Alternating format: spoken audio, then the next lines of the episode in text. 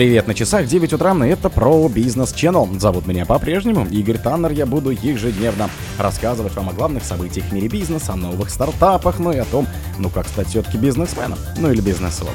В ОАМ запустили производство автомобилей Aurus Senat. Bloomberg сообщил о отчаянных шагах для повышения цен на алмазы.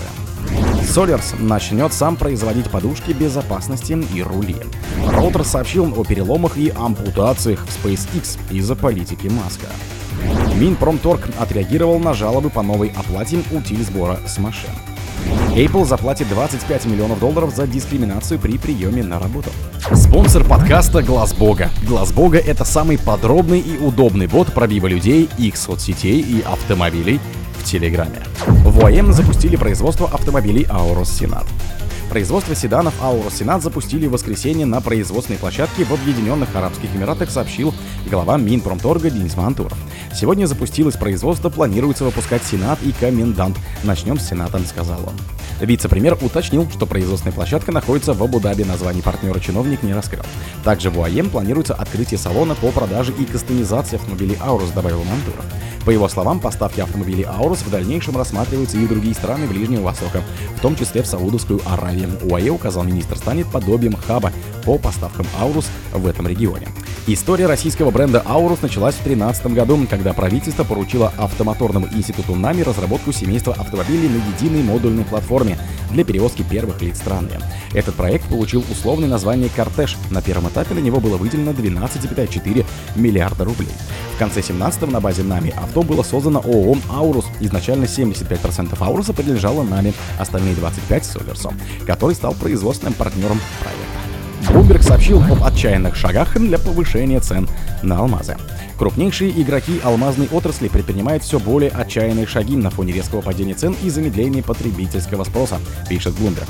Отрасль стала одним из главных бенефициаров пандемии коронавируса, во время которой выросли продажи драгоценных камней, однако с восстановлением экономики спрос на них упал. Этому способствовали проблемы на крупнейших рынках США и Китая, а также стремительное развитие индустрии алмазов, выращенных в лаборатории. Оптовая стоимость бриллиантов упала в этом году на 20%. Цена неограненных камней снизилась еще сильнее – на 35%. Агентство приводит пример алмазной корпорации D-Beers, которая обычно забывает драгоценные камни с помощью жестко регламентированных продаж. Тщательно отобранные покупатели соглашаются на контрактные условия, предложенные производителем, либо рискуют столкнуться в будущем со штрафами. Однако с падением цен корпорация была вынуждена проявлять все большую гибкость и в результате снять ограничения, разрешив не соглашаться на предложенные условия без последствий. Solers начнет сам производить подушки безопасности и рули.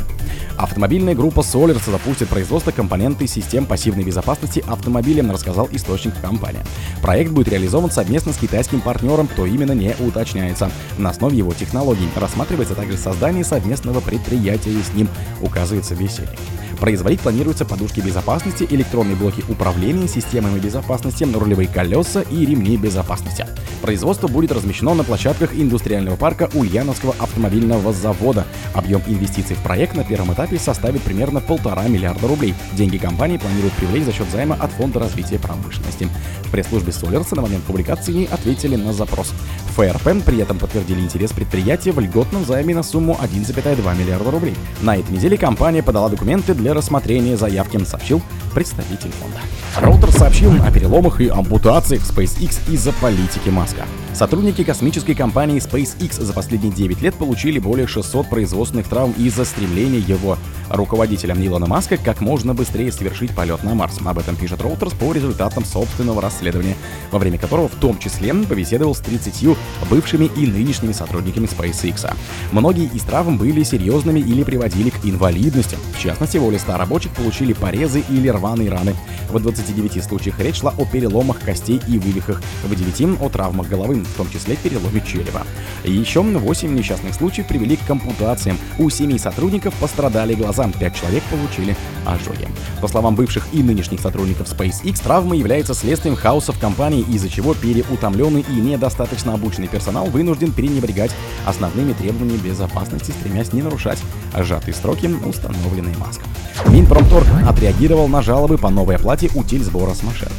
Минпромторг совместно с Федеральной таможенной службой, а ниже ФТС, готовы рассмотреть обращение тех граждан, которым необходима консультация по порядку регистрации ввозимого из-за границы автомобиля. Об этом в пятницу 10 ноября сообщила пресс-служба ведомства.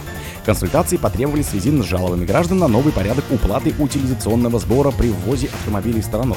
Правила вступили в силу 29 октября. Постановление правительства номер 1722 конкретизировало условия для ввоза автомобилей физическим лицом для личного пользования.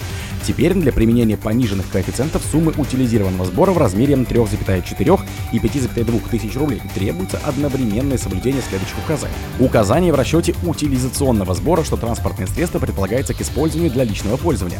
Регистрация автомобиля на непосредственного плательщика. В течение 12 месяцев с даты оформления таможенного переходного ордера. Ввоз транспортного средства, в том числе в иные государства, члены Евразийского экономического союза, должен осуществляться физлицом в целях личного пользования без помещения под таможенной процедуры. Apple заплатит 25 миллионов долларов за дискриминацию при приеме на работу.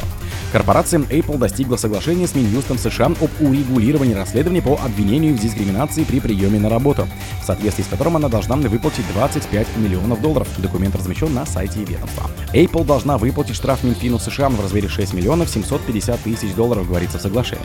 Остальная часть суммы, более 18 миллионов, пойдет по компенсации лицам, которые могли пострадать от дискриминации. Помимо выплаты, корпорация будет обязана проводить более широкий набор персонала и обучать сотрудников антидискриминационным законам. Расследование в отношении корпорации началось в 2019 году. Apple заподозрили в том, что при приеме на определенной должности она давала предпочтение работникам-иммигрантам, а не гражданам США и владельцам грин-карт, пишет Reuters. Американские власти сочли, что корпорация тем самым нарушила федеральный закон, запрещающий дискриминацию по признаку гражданства. О других событиях, но в это же время не пропустите. У микрофона был Игорь Таннер.